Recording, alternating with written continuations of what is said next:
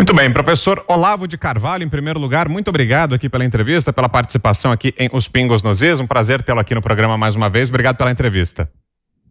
Prazer é todo meu. Ô professor, explica pra gente então essa história do Sleeping Giants, esse, essa campanha de desmonetização que foi feita contra o senhor. O que é que o senhor acha da atividade desse grupo e como o senhor foi afetado? Conta pra gente. Olha, na verdade eu não sei quem foi que fez isso, se foi o Sleeping Giants ou se foi o Sleeping Midget, não tenho a menor ideia. Mas alguém é, fez a minha caveira lá no PayPal, dizendo que eu sou um sujeito perigosíssimo, que eu sou um apoiador do terrorismo, que eu quero uma ditadura militar para o Brasil, coisas desse tipo. E eles, naturalmente, então, cancelaram a minha conta, o que torna difícil eu receber as mensalidades, pelo menos, vamos dizer, um terço dos meus alunos pagam pelo PayPal. Então agora vão ter que refazer todo o sistema de cobrança, vai levar meses para ajeitar isso aí. Naturalmente, isso é um prejuízo. Isso se eles não conseguirem né, é, bloquear o restante dos, dos alunos também. Quer dizer, isso aí é o modo de, de competir comigo da intelectualidade esquerdista e da neodireita brasileira. Não tem capacidade para discutir comigo, então eles tentam, assim, é, boicotar, difamar, falar pelas costas, inventar historinha e boicotar financeiramente. Isso é o que eles conseguem fazer. Isto é a competição intelectual no Brasil. Ô professor, e também teve algo assim no YouTube também, né? Anúncios foram retirados do YouTube. Isso afeta o senhor de alguma maneira? Não, no YouTube não afeta absolutamente, porque eu nem sabia que tinha alguma monetização no YouTube. Nunca peguei um tostão do YouTube. Então, por mim, vocês querem o meu dinheiro, ela pode pegar e enfiar naquele lugar, tá tudo bem.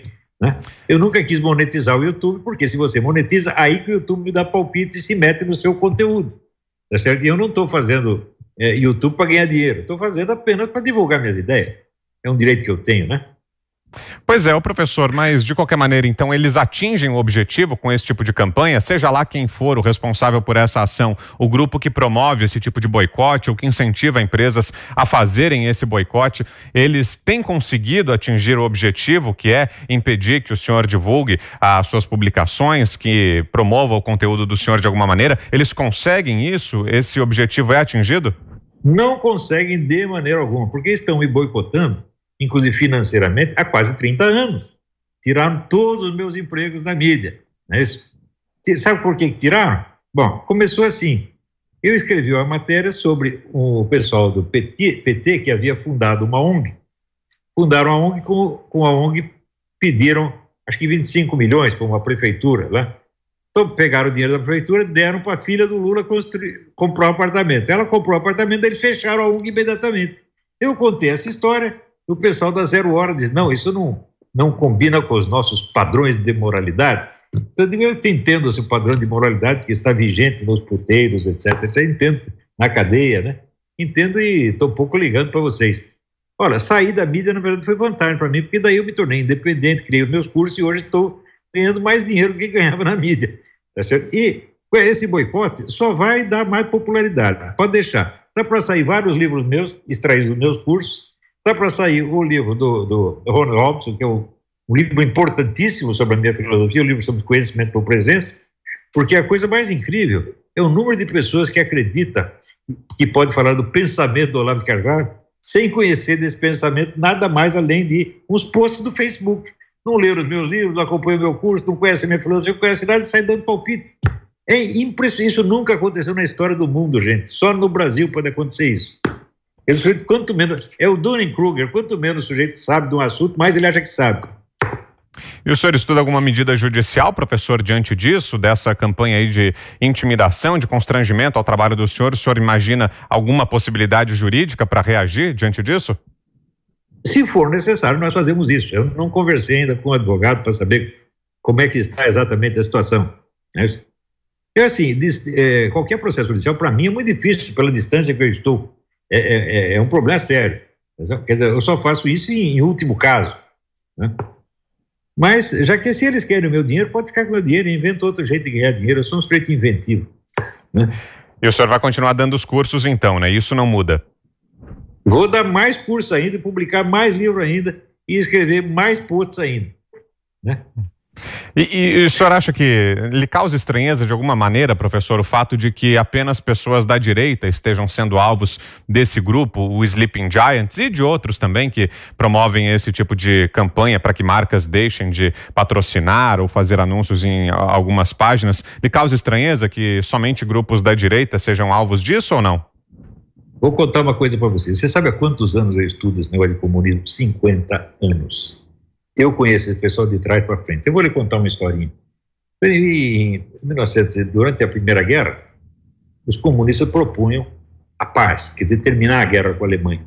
O povo inteiro aprovava isso, o exército apoiava isso, porque estava todo mundo com o saco cheio da guerra, não aguentava mais, estava morrendo de fome. Né? E essa veio essa oferta dos comunistas. Até lá tinham morrido 2 milhões de russos. Daí os comunistas selaram a paz, tomaram o poder, selaram a paz com a Alemanha, e daí sabe o que fizeram? Usaram o exército para impor o comunismo no campo, porque eles só tinham apoio nas cidades. E daí, nessa segunda fase, que foi da Guerra Civil, morreram 12 milhões de russos. Isto é, a paz custou seis vezes mais mortos do que a guerra. Isso é típico de comunista. Tudo que eles prometem, eles vão fazer exatamente o contrário. São assassinos por natureza, não tem como escapar. O comunismo é criado pelo ódio à humanidade. É que dizer, ódio à humanidade não, ódio a toda a criação. Karl Marx diz, é a crítica radical de tudo quanto existe. Ele quer destruir tudo e botar o umbigo dele no lugar de tudo. E quem segue um cara desse, que é um louco tarado, é mais louco e tarado do que ele. Ô professor, e sobre o debate de fake news aqui no Brasil, a Câmara dos Deputados está para votar, né? Esse projeto que já passou pelo Senado, que criminaliza as fake news, que cria ali uma série de regras de comportamento nas redes sociais. O que é que o senhor acha? O que é que o senhor pensa a respeito todos, desse texto? Todos os deputados que se meteram nisso, todos são culpados de fake news. Essa porcaria dessa CPMI começou com o Alexandre Fruta, né? botando lá, exibindo um post meu falso Começou assim, no primeiro dia já teve fake news. E eles continuam espalhando fake news e acusando os outros. É aquele negócio. Acuse do que você faz, xingas do que você é. É isso que esses canalhas estão fazendo. E falando ainda sobre os Sleeping Giants, professor, a justiça já determinou que a identidade desses autores da, da, página ou das páginas, né, que sejam, eles sejam revelados, os nomes dos autores sejam divulgados e venham a público. O senhor concorda com essa decisão? 100%. Você veja, a própria Constituição brasileira diz assim: é livre a expressão de opiniões sem o anonimato, proibido, vedado o anonimato. Então, eles estão infringindo a própria Constituição. Eles não têm esse direito, ninguém tem esse direito. Sobretudo, não tem esse direito de alegar anonimato como é, defesa da liberdade de imprensa.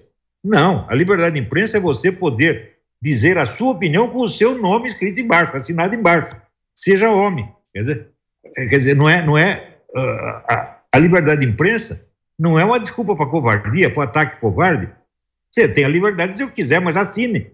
Né? Agora esse cara vem com um, um negócio anônimo, é que nem eu me assinar, né? Não tinha aquele cara, o Luciano Anos, que assinava o Luciano Anos, o nome dele era completamente diferente. É bandido. Bandido está lá sendo processado por causa de crime financeiro. E a, o, o Congresso inteiro acreditou nisso aí. Eu li aquele relatório dele, Veja, as ideias que ele atribui a mim são contrárias das minhas ideias. Ele mente. E o Congresso que acredita nisso é um Congresso feito de analfabetos funcionais, eles não sabem ler. E qualquer pessoa um pouco treinada lê as primeiras linhas já percebe que é tudo mentira.